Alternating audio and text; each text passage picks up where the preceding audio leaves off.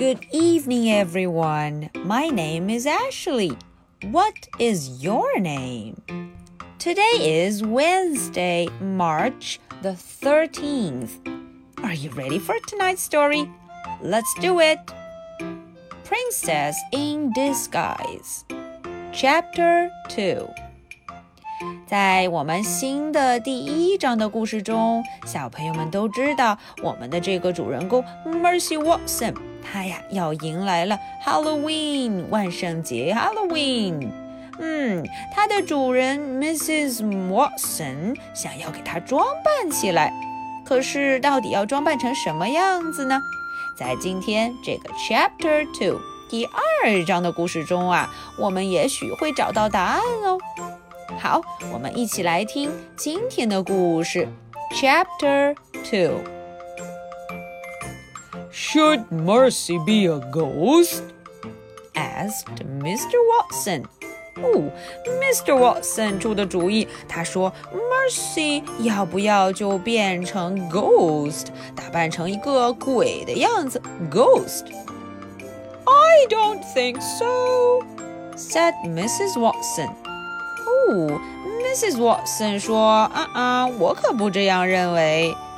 A pumpkin? 嗯，Mr. Watson 又有主意了，a pumpkin，南瓜，pumpkin。Not quite right, said Mrs. Watson. 嗯，Mrs. Watson 说，啊啊，也不太对。A pirate? 哦，海盗 pirate，a pirate。A robot?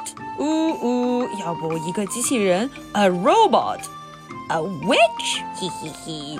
哦，或者是女巫？Witch? A witch? No, no, no. Said Mrs. Watson. Mrs. Watson 都不同意。No, no, no, no, no. 唉，Mercy sighed. Mercy 叹了一口气，She closed her eyes。嗯，她把眼睛都闭上了。She closed her eyes. She fell asleep. 嗯，接着她就睡着了。She fell asleep.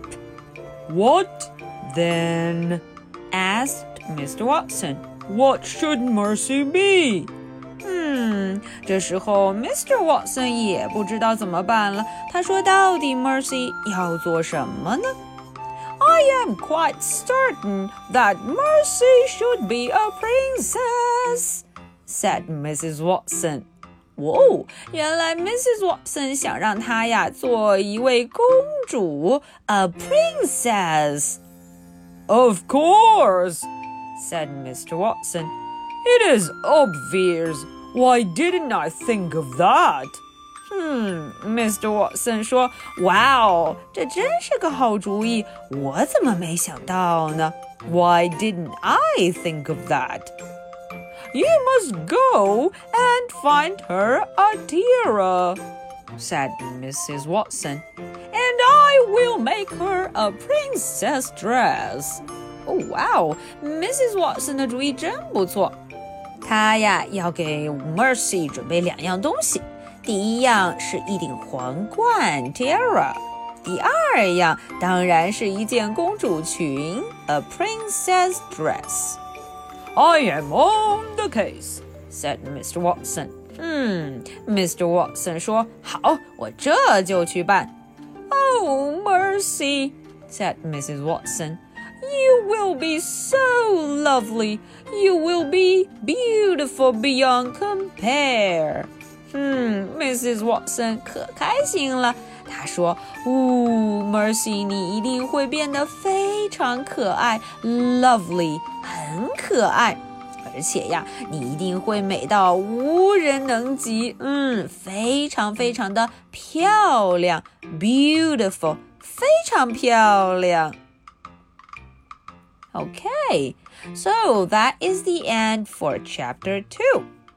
Are you ready for my two questions? Question number one What were Mr. Watson's ideas? 嗯，这个问题问的是 Mr. Watson，他想要把 Mercy 变成什么样呢 question number two. What will Mercy get to be a princess? 哎，Mercy 要变成公主 princess，她会得到哪些东西呢？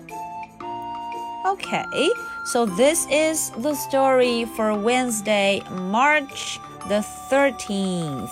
My name is Ashley. What is your name? All right, so much for tonight. Good night. Bye.